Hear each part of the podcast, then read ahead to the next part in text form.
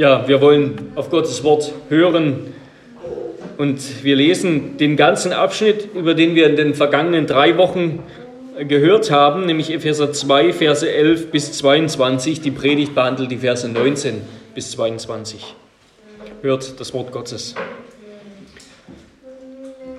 Darum gedenkt daran, dass ihr, die ihr einst Heiden im Fleisch wart, und Unbeschnittene genannt wurdet von der sogenannten Beschneidung, die am Fleisch mit der Hand geschieht, gedenkt daran, dass ihr in jener Zeit ohne Christus wart, ausgeschlossen von der Bürgerschaft Israels und fremd den Bundesschlüssen der Verheißung. Ihr hattet keine Hoffnung und wart ohne Gott in der Welt. Jetzt aber in Christus Jesus seid ihr, die ihr einst fern wart, nahe gebracht worden durch das Blut des Christus denn er ist unser Friede, der aus beiden eins gemacht hat und die Scheidewand des Zaunes, die Feindschaft, in seinem Fleisch niedergerissen hat, indem er das Gesetz der Gebote in Satzungen aufhob, um aus den Zweien in sich selbst einen neuen Menschen zu schaffen und so Frieden zu stiften und um die beiden in einem Leib mit Gott zu versöhnen durch das Kreuz, indem er durch sich selbst die Feindschaft tötete. Und er ist gekommen und hat Frieden verkündigt, euch den Fernen und den Nahen. Denn durch ihn haben wir beide den Zutritt zu dem Vater in einem Geist. So seid ihr nun nicht mehr Fremdlinge und Gäste ohne Bürgerrecht, sondern Mitbürger der Heiligen und Angehörige der Familie Gottes. Erbaut auf der Grundlage der Apostel und Propheten, wobei Jesus Christus selbst der Eckstein ist in dem das ganze Gebäude zusammengefügt ist und zu einem heiligen Tempel im Herrn wächst, in dem ihr auch mit erbaut werdet zu einer Wohnung Gottes im Geist. Das unfehlbare Wort Gottes. Ja, liebe Brüder und Schwestern in unserem Herrn Jesus Christus, wir wollen uns diesen Text anschauen, Gottes Wort anschauen unter den vier Punkten, die wir auch im Faltblatt finden. Erstens das Privileg der Gegenwart Gottes. Wir sind Gottes Volk und Familie. Zweitens der Grund der Gegenwart Gottes. Christus ist der eine Eckstein. Drittens die Vision der Gegenwart Gottes. Wir sind Gottes Tempel. Und zuletzt die Aufgabe der Gegenwart Gottes. Der Tempel soll wachsen. Erstens also das Privileg der Gegenwart Gottes. Wir sind Gottes Volk und Familie. Paulus hat in Kapitel 2, Vers 11 angefangen, indem er die Epheser anspricht. Es ist immer wichtig, wenn wir die Bibel lesen, wer ist das Subjekt, wer ist der Satzgegenstand, also über wen, um wen geht es gerade. Gedenkt daran, dass ihr einst Heiden im Fleisch wart. Ja, früher waren die Epheser vom Bund und den Verheißungen Gottes von, vom Bund und den Verheißungen Israels ausgeschlossen. Sie waren getrennt von Christus und ohne Gott in der Welt. Dann in Vers 14 bis 18, den Abschnitt, den wir letzte Woche gehört haben, da wechselt Paulus das Subjekt. Diese Verse, die bilden einen Einschub. Es sind nicht mehr die Epheser, um die es geht, sondern Christus. Denn er ist unser Friede, der aus beiden eins gemacht hat. Ja, dieser, dieser Mittelteil, Verse 14 bis 18, das bildet die Grundlage für die Entwicklung, die wir sehen von Vers 11 bis Vers 22. Sozusagen von der ersten Hälfte, Vers 11 bis 13, hin zur dritten, zum dritten Teil, ähm, Versen 19 bis 22. Ja.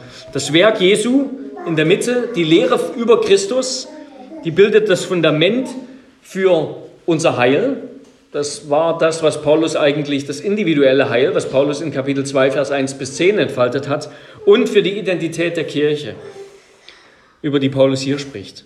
Und dann eben wieder in Vers 19, 20, Vers 19 bis 22 kehrt Paulus zurück. Die Epheser sind wieder Subjekt des Satzes. So seid ihr nun nicht mehr Fremdlinge und Gäste. Ja, also Paulus fängt an.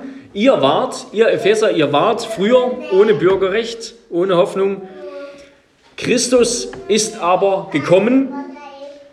Jetzt seid ihr nicht mehr Fremdlinge und Gäste ohne Bürgerrecht. Und dieser Satz, der beginnt schon mit zwei Worten, so und nun, die benutzen wir auch im Deutschen so als eigentlich Synonym, ja, als Einleitungsworte für, ein, für eine Schlussfolgerung. Ja. So ist das, nun ist das so und so. Ja. Paulus zieht jetzt hier die Schlussfolgerung, er fasst das Ganze zusammen.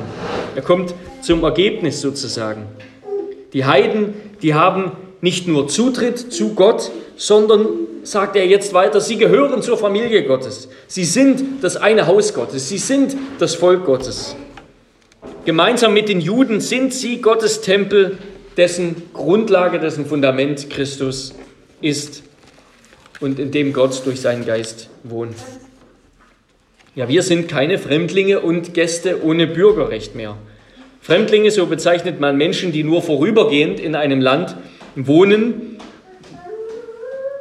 bis sie eben wieder weiterziehen. Ja, damals besaßen diese Menschen kaum Rechte, im Grunde sowas wie ein Asylrecht, eine zeitlich befristete Aufenthaltsgenehmigung sozusagen. Ähm, und Gäste ohne Bürgerrecht, das sind, könnte man auch übersetzen, als ansässige Ausländer, also Menschen, die schon vielleicht über Generationen irgendwo leben, aber keinen vollen, keine vollen Bürger sind, ja, kein, kein volles Bürgerrecht besitzen. Und das Bürgerrecht, das war damals nicht so ein Allgemeingut wie heute, sondern so, so dass eben viele Menschen, die damals in Ephesus lebten, gar nicht Bürger waren, ja, sondern eben nur diesen Status eigentlich hatten, Gäste ohne Bürgerrecht, also dauerhaft ansässige Ausländer. Aber sie waren keine Bürger im vollen Sinne, das war nämlich nicht so einfach zu bekommen. Ja, musste man kaufen teuer oder musste man durch eine Ehrung erhalten oder man musste eben von einem griechischen oder römischen Bürger tatsächlich eben geboren sein. Also viele der Einwohner in Ephesus, an die Paulus geschrieben hat, das waren Rom und in anderen Städten des römischen Reichs genauso, viele waren keine vollen Bürger. Und wenn Paulus jetzt hier schreibt, die Gläubigen sind Mitbürger der Heiligen, also Bürger im vollen Sinn des Wortes mit allen Rechten und Privilegien, dann ist das in den Augen der Epheser sozusagen ein, ein elitäres Privileg, ja, etwas, was nur eine kleine Gruppe hat. Aber Paulus will sagen, wer zu Christus gehört, der gehört zu Gottes Volk im vollen Sinne. Er ist nicht mehr irgendwie ein Teilhaber zweiter Klasse, zweiter Klasse, sondern er besitzt alle Rechte. Er ist Himmelsbürger mit allen Privilegien und Verheißungen, die Gott macht. Er darf auf alle Verheißungen, die Gott seinem Volk, die Gott dem Volk Israel gegeben hat, Anspruch erheben. Und zwar jeder Heide, jeder Heide, der an Jesus glaubt, der zu Jesus durch Gott kommt, der ist ein Bürger in vollem Sinne in, in Gottes Königreich.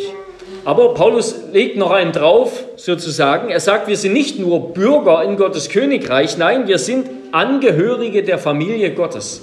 Ja, also klassisch wird es übersetzt Hausgenossen Gottes, aber das, das heißt genau das, ja, Familienmitglieder. Also wir sind sozusagen nicht nur von Sklaven zu Bürgern geworden, sondern wir sind Kinder des Bürgermeisters geworden, könnte man sagen. Wir erben jetzt gemeinsam mit dem einen geliebten, wohlgefälligen Sohn, mit dem, dem alle Herrlichkeit, Gnade und alles Recht zusteht, mit dem gemeinsam erben wir. Denn wir sind eben sein Leib, ja. Christus ist der neue Mensch, den Paulus beschrieben hat. Christus ist der neue Mensch und wir sind in ihm. Wir gehören ihm.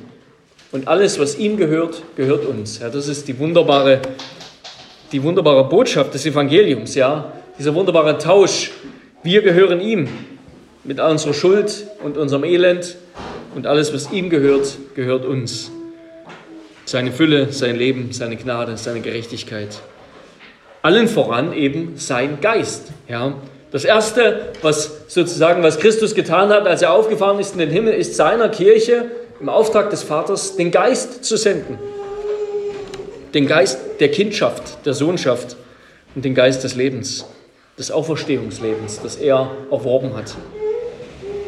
Ja, wir gehören durch Christus im vollen Sinne in Gottes Reich, sind Bürger in Gottes Königreich. Und wir gehören zur Familie Abrahams, ja, zur Familie Gottes.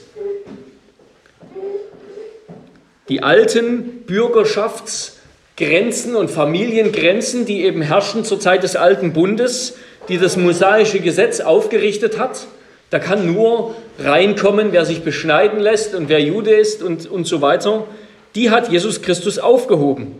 Und er hat aus diesem Israel, das vor allem ethnisch eigentlich begrenzt war, bestimmt war, hat er eine internationale Familie gemacht. Die Familie des neuen Bundes, das Königreich Gottes, das über alle Welt sich ausstreckt. So viel also zum ersten Punkt, das Privileg der Gegenwart Gottes. Wir sind Gottes Haus, Gottes Volk, Gottes Familie. Und damit zum zweiten Punkt, der Grund der Gegenwart Gottes. Christus ist der eine Eckstein. Ja, ich hatte das letzte Mal schon über diese Lehre, über den Dispensationalismus geredet, der eben behauptet, es gibt weiterhin, immer noch, auch jetzt zur Zeit der Kirche im neuen Bund, immer noch zwei Gruppen eigentlich. Israel, das Volk Gottes, die Juden und auf der anderen Seite die Kirche aus Juden und Heiden. Aber es wird doch getrennt bleiben. Was sagen, was sagen diese Theologen zu dieser Stelle, wo das ja eigentlich so ganz deutlich, wo dem so ganz deutlich widersprochen wird? Sie behaupten, dass Paulus, wenn er von Kirche spricht, eben unter anderem auch hier, wenn er von der Gemeinde spricht, dass er dann von etwas völlig Neuem spreche. Die Gemeinde Christi aus Juden und Heiden, die besitze außergewöhnliche Verheißungen, außergewöhnliche Verheißung der Gegenwart Gottes, einen viel größeren Segen, den Gott Israel so nie versprochen habe. Ja, also sie sind in einer völlig neuen Stellung vor Gott, sind jetzt etwas ganz Neues. Ja, die Kirche an sich, so behaupten sie, sei das Geheimnis, von dem Paulus spricht. Die Kirche an sich, dass es also diese Gemeinschaft von Juden und Heiden im Leib Christi gibt, das sei das Geheimnis. Und zwischen Gottes Umgang mit Israel im Alten Testament, im Alten Bund und seinem Umgang mit der Kirche im Neuen, da besteht ein ganz klarer Bruch. Es bleibt ein Bruch da und die Kirche, die hat jetzt einen einzigartigen Charakter. Ist etwas ganz Besonderes, was wir so eben gar nicht verbinden können mit dem Israel im Alten Testament, sondern ist was Gott macht sozusagen ein ganz neues Kapitel auf, das mit dem Alten kaum was zu tun hat. Und der Grund für diesen Bruch, für diese Teilung von Israel und Kirche, die Sie sehen, auch von Altem und Neuem Testament, das ist ihr, Verständlich von, ihr Verständnis von wörtlicher Auslegung, von wörtlicher Auslegung des Alten Testaments. Nach ihrem Verständnis müssen viele Zusagen Gottes im Alten Testament buchstäblich, buchstäblich und nur für das ethnische Israel gelten. Ja, also wenn die Propheten von einem Steintempel gesprochen haben, dann muss es auch ein Steintempel sein, den Gott haben will und um den es geht, den Gott bauen wird. Wenn vom Land Kanaan die Rede ist, dann können diese Verheißungen auch nur dieses Stück Land am Mittelmeer meinen, nichts anderes. Und deshalb könne jetzt mit der internationalen Kirche, mit der Gemeinde Christi, dem Leib Christi, mit ihrem geistlichen Heil, da kann nur was ganz anderes gemeint sein, eine ganz neue Gruppe. Und deshalb sagen sie, die Gemeinde, die ist eigentlich so eine Art Einschub, während Gottes Geschichte mit Israel im eigentlichen Sinn erst später weitergeht, ja eigentlich erst im tausendjährigen Reich fortgesetzt wird. Ich, ich vereinfache jetzt hier natürlich, das ist, kann man alles noch viel komplexer machen und besonders der Dispensationalismus ist gut darin, die, ja, die Heilsgeschichte der Bibel komplizierter zu machen, als sie eigentlich ist sie zu einer Expertenwissenschaft zu machen. In gewisser Weise ist, ist diese Position im Alten Testament stehen geblieben, ja, denn für Israel, für Israel wird noch auf die Erfüllung gewartet. Die Erfüllung der Verheißungen im eigentlichen Sinn, wie Gott sie den Propheten gegeben hat, die ist noch nicht da. Die wird irgendwann kommen im tausendjährigen Reich, wenn es dann wieder einen Tempel gibt, wieder Opfer gibt, wieder das alles im Israel sein wird, am Mittelmeer und so. Aber was wörtliche Auslegung ist, ja, wie wir das Alte Testament verstehen müssen mit seinen ganzen Verheißungen, über die wir jetzt auch gleich weiter reden werden, das können wir nicht einfach festlegen, sozusagen wie so ein Schema auf die Bibel draufdrücken, sondern das müssen wir aus der Schrift lernen, das müssen wir von den Aposteln lernen. Die Apostel, die durch den Heiligen Geist inspiriert waren, die zeigen uns, was die wörtliche Lehre des Alten Testaments ist, was Gott damit gemeint hat. Sie zeigen uns, wie Christus ins Alte Testament passt, wie er die Mitte und das Ziel der Schrift ist. Die Apostel, so schreibt es Paulus hier, sie sind die Grundsteinleger der Kirche. Und darum muss der Glaube der Kirche auch auf die apostolische Lehre, auf die apostolische Überlieferung gegründet sein. Ja, wir haben Christus nur durch die Schrift, nur durch die Schrift der Apostel. Und Christus gegen die Schrift ausspielen, wie das liberale Theologen immer wieder tun und sich dabei schlau und fromm vorkommen, das ist zwar erfinderisch, aber das führt nur zu Irrlehre, zu einem selbst erfundenen Christus. Ja, bis heute spricht, spricht Jesus, spricht der erhöhte Herr der Kirche zu uns, zu seinen Jüngern durch das apostolische Wort. Er ist uns nahe in dem Hören des Wortes, im Hören auf das Wort. Wenn das apostolische Wort die Grundlage unserer Predigt ist. Paulus redet hier von den Aposteln und Propheten, Wer sind die Propheten? Es sind höchstwahrscheinlich nicht die Propheten des Alten Testaments. Zum einen ist schon die, schon die, ähm, die Reihenfolge interessant. Paulus kommt später auch in Kapitel 3 wieder darauf. Da wird es noch deutlicher, dass das die Propheten des Neuen Testaments sind. Ich glaube, das ist Vers, Kapitel 3, Vers 5 und 6, 5 oder 6, also wir werden nochmal drauf kommen. Also es sind wahrscheinlich die Propheten in der Zeit der frühen Kirche. Ja, wir lesen in der Apostelgeschichte hin und wieder davon und es gab wahrscheinlich noch mehr. Wir lesen teilweise in den Briefen darüber, im Korintherbrief, dass Gott nochmal besondere Offenbarungen gegeben hat. Und diese Propheten, die sind nicht einfach gleich wie die Apostel, sondern ja, sie unterscheiden sich von ihnen, aber sie, sie sind Grundsteinleger, auch wie die Apostel. Aber ihre Botschaft wurden nicht aufgeschrieben. Sie haben nicht mit der gleichen Autorität zeitlos, das zeitlose Evangelium verkündigt.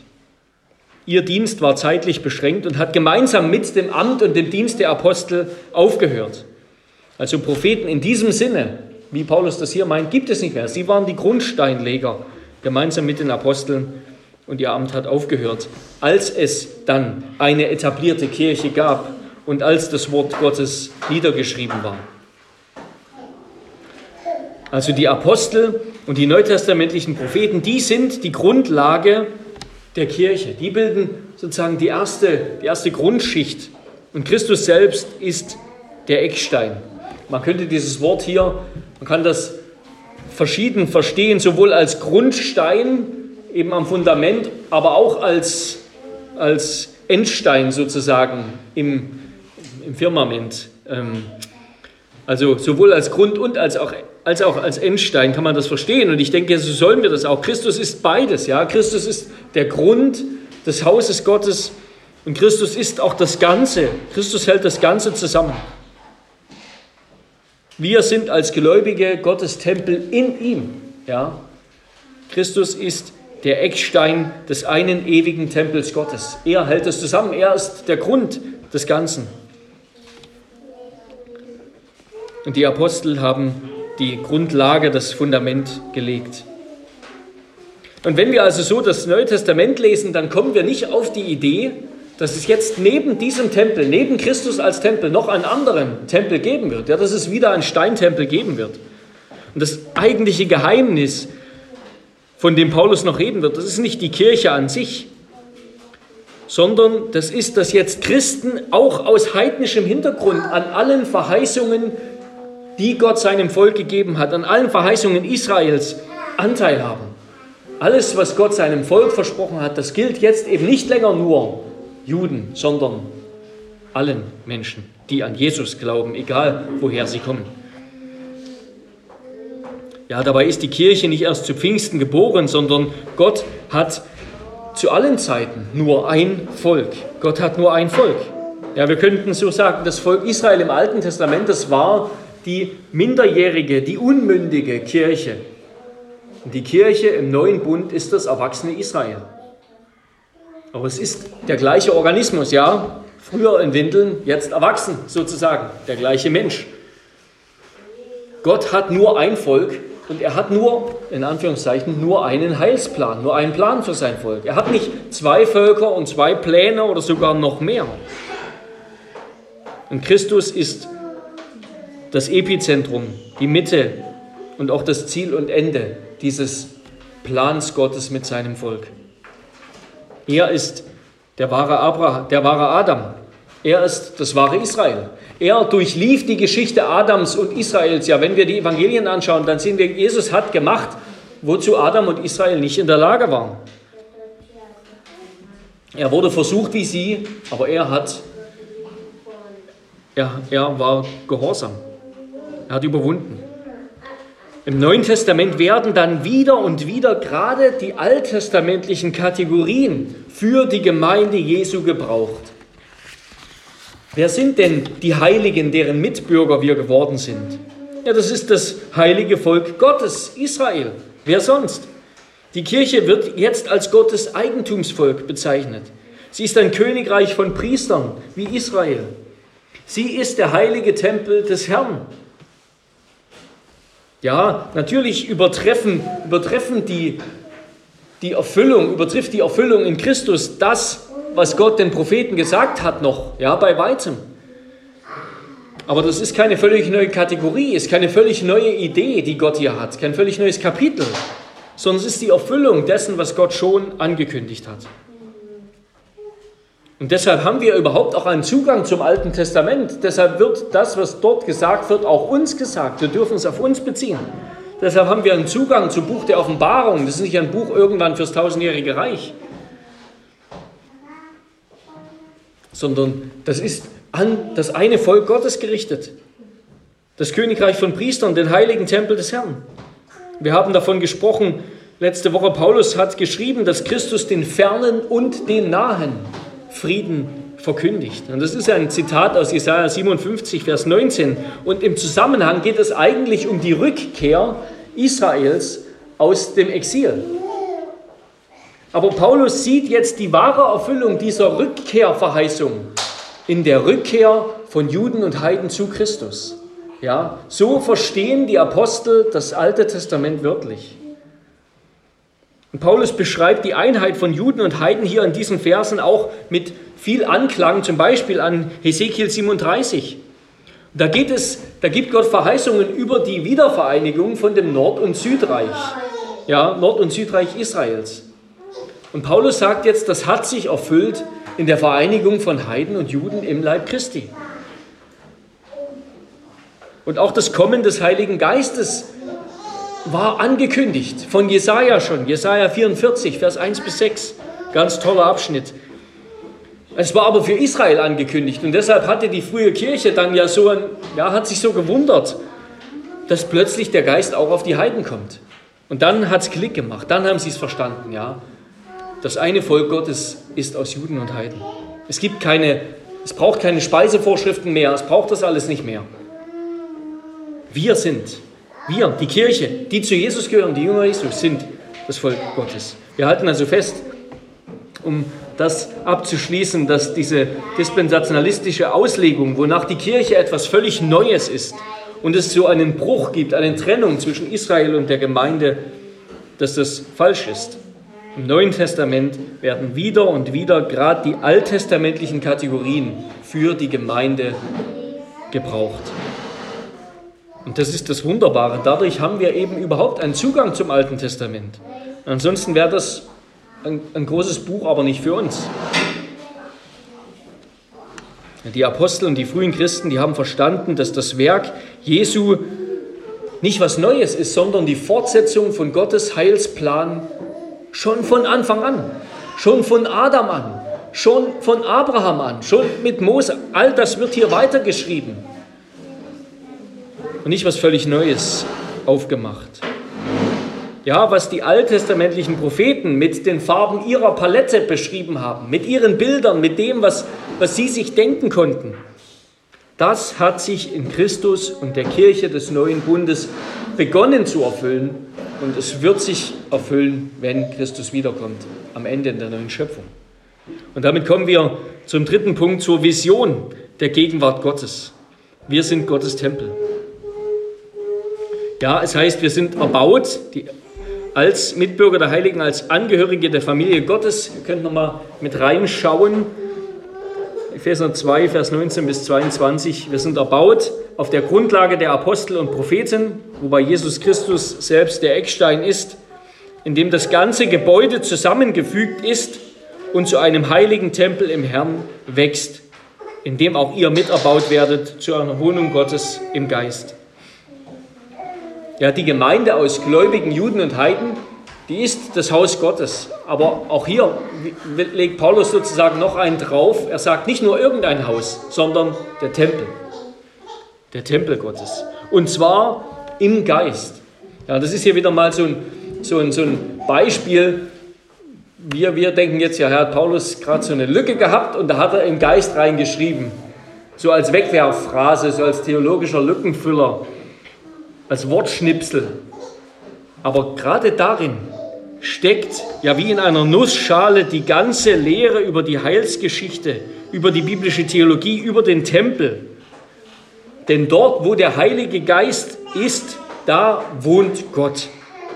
Der Heilige Geist hat die Erde am Anfang, ja Genesis 1, Vers 2, da hat er die Schöpfung verwandelt von, einer, von einem gestaltlosen Chaos hin zu einer, zu einer lebensfreundlichen Welt, in der Gott und Mensch sich begegnen konnten. Wo der Heilige Geist ist, da ist Gott, da ist sein Tempel. Der Geist ist der gegenwärtige Gott in der ganzen Schrift. Der Geist Gottes ist der Gott, der da ist, der in der Nähe ist, der direkt vor Ort ist sozusagen. Und zu Pfingsten hat Christus jetzt seinen Geist im Auftrag des Vaters auf die Kirche gesandt. Ja, warum? Damit die Kirche in eine neue Schöpfung verwandelt wird, ein Begegnungsort wird zwischen Gott und Mensch, ein zweites Eden, eine neue Schöpfung. Der Geist ist auf die Kirche gegangen, um das zu tun, was er am Anfang gemacht hat auf der Welt, um das Chaos zu gestalten zu einem Ort, wo Gott und Mensch sich wieder begegnen können. Ja, wir sind Gottes Haus, Gottes Tempel im Geist. Wenn die Epheser von Tempel hörten, dann haben sie, ja, haben sie aus dem Fenster geguckt und dann haben sie was gesehen? Sie haben den Tempel der Artemis von Ephesus gesehen, so eine Fruchtbarkeitsgöttin. Das, das war das größte Gebäude der griechischen Welt damals, also ein riesiger Tempel, ja, eines der sieben Weltwunder der Antike, wie wir das heute so sagen.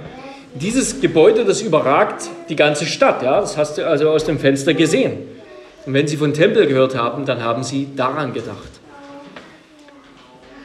Und haben gesehen, wow, unser Tempel, das ist gewaltig, ja. Und der Apostel Paulus, der war dort in Ephesus und der hat großen Ärger bekommen, weil er diesen ganzen, diese ganze Tempelwirtschaft, mit der die Epheser eben auch viel Geld eingenommen haben, gestört hat mit seinem Treiben. Und da wurde er hinausgeworfen. Der Tempel der Ephes, der Diana, der Artemis von Ephesus, das war für die Epheser was ganz Wichtiges und Großes und Gewaltiges. So ein Gebäude, das gibt es nicht gleich irgendwo wieder.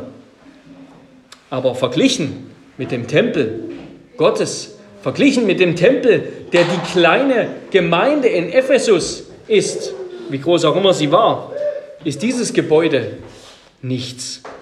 Gottes Tempel, das ist kein Gebäude aus Steinen, sondern es ist der Kosmos. Es ist die weltweite Kirche Jesu. So schreibt es Paulus auch an die Korinther. Er zitiert dabei die Verheißung, eine Verheißung Gottes an Israel aus dem dritten Buch Mose. Ihr seid ein Tempel des lebendigen Gottes, wie Gott gesagt hat, ich will in ihnen wohnen und unter ihnen wandeln und will ihr Gott sein und sie sollen mein Volk sein. 2. Korinther 6, Vers 16. Und das gleiche gilt für die Epheser.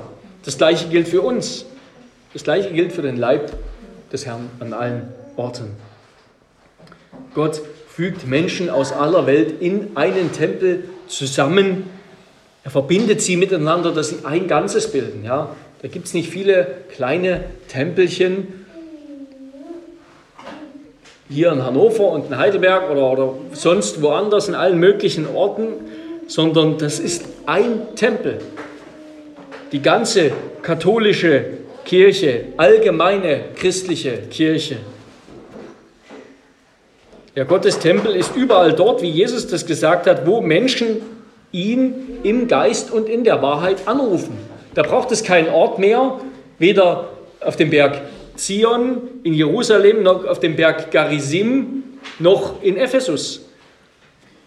Der Tempel des Herrn, der Tempel Gottes ist dort, wo Menschen ihn in Jesu Namen im Geist und in der Wahrheit anrufen. Das ist eine gewaltige Vision, die Paulus, die Gott für die Gemeinde hat. Und für Paulus ist die Kirche jetzt nicht nur, könnten wir sagen, ja gut, die Kirche ist irgendwie wie der Tempel, ja, ist irgendwie vergleichbar. Nein, er sagt, sie ist tatsächlich der Anfang der Erfüllung der Verheißungen über den Endzeittempel. Ja, die ganzen Verheißungen, die Gott den Propheten gegeben hat über den großen Tempel, der am Ende sein wird, die Gemeinde ist der Anfang. In der Gemeinde beginnt sich das zu erfüllen. Ja, sichtbar wird es erst sein, wenn Christus wiederkommt. Dann wird es erst sichtbar werden, wird es manifestiert werden in der neuen Schöpfung. Dann wird es gereinigt von allen Makeln. Alles Schlechte wird entweder verbrennt, verbrannt oder gereinigt. Aber schon jetzt ist der Geist des Herrn der alles verbindende Mörtel, der die Steine dieses Tempels die Heiligen, die Christus mit seinem Blut erkauft hat, die er mit Gott versöhnt hat, die er abgewaschen hat, die er gerechtfertigt hat, der sie zusammenfügt zu einem Haus. Der Heilige Geist ist das Nervensystem, die Blutbahnen, die Bänder, die die einzelnen Gliedmaßen miteinander verbinden und ihnen Nährstoff zufügen. Ja, und in der wie kann ein Tempel wachsen? Ein Tempel, wo man sich eigentlich vorstellt, ist aus Stein und so weiter. Ja, da müssen wir auch wieder ganz zurückschauen. Ja, an den Anfang der Bibel, der Garten Eden war ein Gartentempel Gottes. Könnte man jetzt viel darüber ausführen, aber ja, Gottes Tempel ist schon immer etwas, was wachsen sollte, sich ausbreiten sollte über die ganze Welt. Und so ist es auch jetzt. Ja, das Bauprojekt, Gottes Tempelbauprojekt sozusagen, das ist in vollem Gange. Es wird daran gearbeitet. Der Heilige Geist arbeitet daran unermüdlich, Tag und Nacht. Auch hier, unter uns. Jetzt, wenn wir uns versammeln, aber auch zu jedem Zeitpunkt. Er arbeitet daran und er wird es münden lassen in einen neuen Paradiesgarten-Tempel in der Gegenwart Gottes. Von Sünde und Teufel endgültig gereinigt auf der neuen Erde. Ja, und weil Christus uns am Kreuz mit Gott versöhnt hat, darum steht einer neuen Schöpfung, darum steht der Rückkehr aus dem Exil ins verheißene Land, ins paradiesische Eden nichts mehr im Weg. Ja? Christus hat uns mit dem Schöpfer versöhnt. Jetzt kann seine Schöpfung wieder ein Ort der Anbetung werden. Ja, wie wir eingangs gehört haben im Ruf zur Anbetung, fügt Gott jetzt eben auch die Fremdlinge, auch uns ein. Das ist ein Privileg, das ist Gnade, dass wir dazugehören. Er fügt uns ein in Gottes weltweites Bethaus. Der Tempel, der ist dann nicht mehr etwas außerhalb von Gott. Am Ende der Zeit wird der Tempel nicht mehr irgendwo ein Gebäude sein, ein Ort, zu dem man geht, um irgendwo einen Kanal zu Gott zu haben, sondern der Tempel ist Gott selbst, der eins ist in seiner neuen Schöpfung mit seinem Volk und, seiner, und der ganzen neuen Schöpfung. Ja, wenn das keine große Vision ist für uns als Gemeinde, ja, auch für uns als kleine Gemeinde. Wir gehören zu dem großen Tempel Gottes und Gott hat große Pläne. Und er ist der Heilige Geist, Gott sei Dank, der diese Pläne ausübt, der macht, dass der Tempel wächst. Und damit kommen wir zum vierten Punkt, die Aufgabe der Gegenwart Gottes. Der Tempel soll wachsen. Jetzt kann man denken, denkt ihr euch vielleicht, weiß ich nicht, das ist ja wieder langweilig, ja, unpraktisch. So viel Theologie, so viel Lehre. Es wäre schön, wenn es praktischer wäre. Aber vielleicht bilden gerade diese Verse den Höhepunkt dieses Briefes, ja, den Motor, das Getriebe dieses ganzen Briefes. und unser Denken, das eben so sehr auf Praxis und auf Leistung fokussiert ist, das führt uns in die Irre, ja. Was ist das Wichtigste am Auto? So wenig Ahnung ich vom Auto habe, sind es die Sitze und das Lenkrad? Auf den ersten Blick vielleicht, das wäre ein Auto ohne Sitze, ja. Aber viel wichtiger sind doch eigentlich die Teile, die man nicht sieht, ja, an die man heute gar nicht mehr rankommt. Und der Motor und das Getriebe und was da nicht alles noch darin steckt. Und das ist Christus und der Geist und die Apostel. Um also das, das Wichtigste zu verstehen, wie der ganze Wagen läuft, in dem wir sitzen, an dem wir teilhaben, müssen wir Theologie verstehen, müssen wir das verstehen und nicht einfach nur, wo ist der Startknopf und wo trete ich aufs Gas. Ja, wenn wir die Bibel lesen, wenn wir Predigten hören, um Gott besser kennenzulernen, dann sind gerade diese theologischen Motorabschnitte sozusagen wichtig. Das ist das Rückgrat und die Grundlage, ohne die all unsere Praxis eingeübt wird und, und eben so ausgeführt, damit wir was tun, aber sie bleibt doch in der Luft hängen. Sie hat keine Grundlage, keine Verbindung in unser Leben und keine Verbindung zu Gott. Und sie kann dann am Ende vielleicht auch nicht wirklich dauerhaft Verstand, Herz und Hand bewegen. Wir brauchen die theologische Fundierung, Grundierung, um, um zu verstehen, was wir tun sollen. Was wir dann am Ende eben tun sollen. Ja, wie erfahren wir also Gottes Gegenwart? Wir haben jetzt eben viel über Gottes Gegenwart geredet, dass Gott gegenwärtig ist. Wie erfahren wir sie? Indem wir an Christus glauben. Indem wir an Christus glauben, gemeinsam als berufene, als sein berufenes Volk, glauben, dass er für unsere Sünden gestorben ist, dass er von den Toten auferstanden ist, dass er als der Herr vom Himmel aus regiert und dass er durch diesen Glauben in uns wohnt, in seinem Geist. Und dann begreifen wir, dann begreifen wir, wir leben nur, weil er ist. Ja, wir leben nur, weil er ist. Es ist Gott, der alles gemacht hat. Es ist Gott, der die Erde gemacht hat, der sie zu seinem Tempel gemacht hat. Die Erde, die ist nicht einfach nur da, damit wir ein schönes Leben haben, sondern sie ist eigentlich da als ein Ort der Begegnung zwischen Gott und uns. Wenn wir glauben, dann blicken wir auf Gott außerhalb von uns und sehen, es ist Gott, der alles gemacht hat. Es ist immer alles von Gott abhängig. Wir sind nur, weil er ist. Und zwar zu jedem Augenblick. Immer. Wir sind nur, wir existieren nur, weil er ist.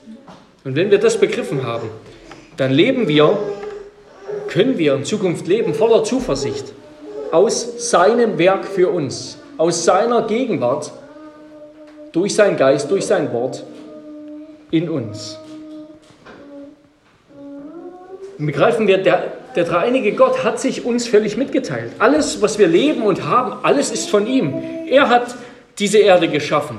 Er hat uns aus der Sünde und dem Elend, in dem wir stecken, erlöst. Und er ist es, der am Ende alles fertig macht, der alles vollendet, der, der jedes Wachstum schenken muss. Das Wachstum jedes Grashalms und auch das Wachstum seines weltweiten Tempels. Es muss alles von Gott kommen. Und das befreit uns dann von der elenden Verantwortung, unser Leben selbst kontrollieren und absichern zu müssen und uns damit ganz auf unser Leben fokussieren zu müssen. Ja, wir denken so schnell wie die Welt, dass wir unser Leben unter allen Umständen richtig planen müssen. Wir müssen die richtigen Entscheidungen treffen, die richtigen Investitionen tätigen, zu den richtigen Zeiten das Richtige tun.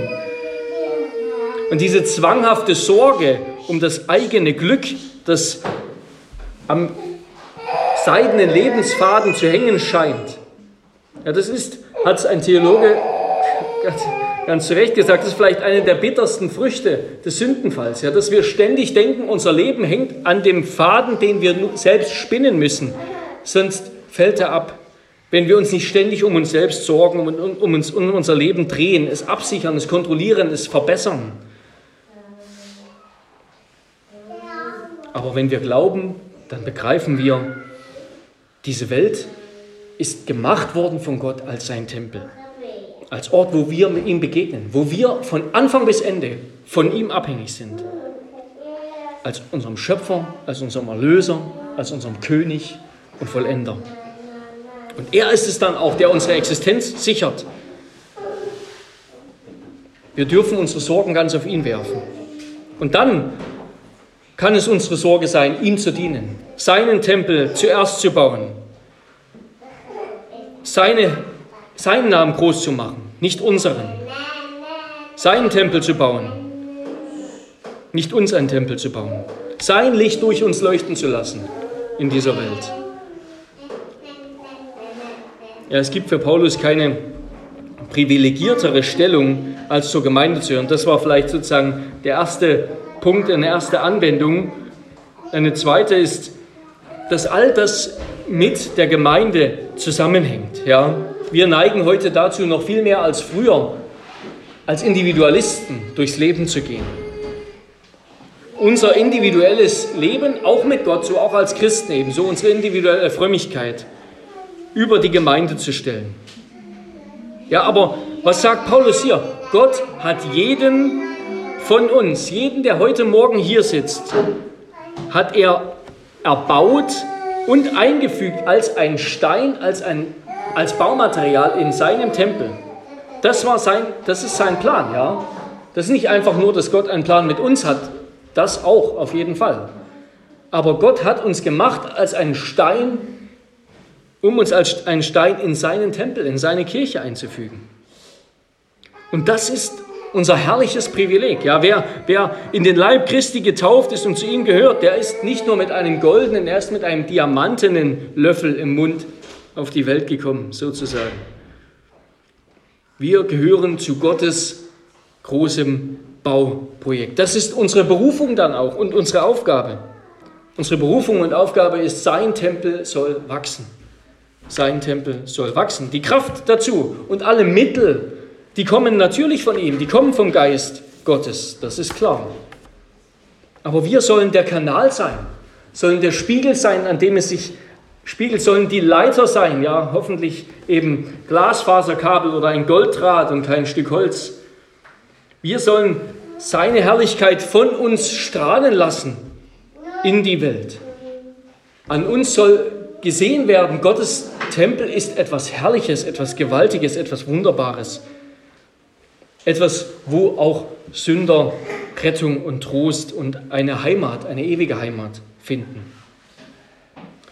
Das ist unsere Berufung und Aufgabe, ihn zu bekennen, ihn zu bezeugen, von ihm zu erzählen, als Steine, als Baumaterial in seinem Tempel zu leben. Das ist ein Wachstumsprozess, ja. Und wir werden darin wachsen. Gottes Gegenwart wird uns immer bewusster, wird uns immer realer, immer kräftiger, sodass wir ihre Kraft, ihre lebensverändernde Kraft begreifen, wenn wir durch Gnade im Glauben an Christus wachsen und ihm gehorchen. Wenn wir durch Gnade im Glauben an Christus und sein apostolisches Wort wachsen und ihm gehorchen, dann wird uns Gottes Gegenwart Stück für Stück, Tag für Tag, Woche für Woche, Monat für Monat, Jahr für Jahr bewusster. Ja? Und das ist es ja häufig, wo wir, was Heiligung vielleicht ist, ja, zu verstehen, wie groß Gottes Gabe ist. Und was wir verstehen, ist nicht, dass Gott uns mehr gibt. Nein, wir verstehen einfach nur von dem, was er uns gibt, mehr. Ja, immer ein Stück mehr. Gott, Gott braucht uns nicht, Gott kann uns nicht mehr geben. Er hat uns alles geschenkt. Wir müssen nur begreifen, wie groß das ist, was er uns geschenkt hat. Wie wunderbar. Und eben auch, dass es eine Berufung hat, dass es etwas mit unserem Leben macht, dass wir die Beine in die Hand nehmen für, für ihn. Und je mehr wir dann sozusagen mit Christus, uns mit Christus, mit seinem mit seiner Gemeinde, mit seinem Tempelleib identifizieren und eins machen, je mehr wir für seine Ehre, für sein Haus, für seinen Ruhm, für seinen Namen leben, desto besser werden wir auch Ungläubige erreichen, Satans Herrschaft über ihr Leben brechen, sowie seinen Angriffen auf unser Leben entgehen und immer mehr verwandelt werden in den einen Leib, in das Bild des einen Jesus Christus. Amen. Amen. Wir beten. Herr unser Gott, wir danken dir für die große Vision, die du uns gibst, für die große Gnade und die, ja, die Fülle an Reichtum und an Privilegien, an der du uns Anteil haben lässt, dass wir in deiner Gegenwart leben. Nicht auf eine Weise, in der wir es immer fühlen und spüren können, sondern durch den Glauben an unseren Herrn und Erretter Jesus Christus. Durch den Glauben an sein Wort und in der Gemeinschaft der Heiligen, in der du mitten unter uns bist, in deinem Geist. Ja, hilf, dass wir das immer mehr verstehen und dass das unser Leben durchdringt. In Jesu Namen. Amen.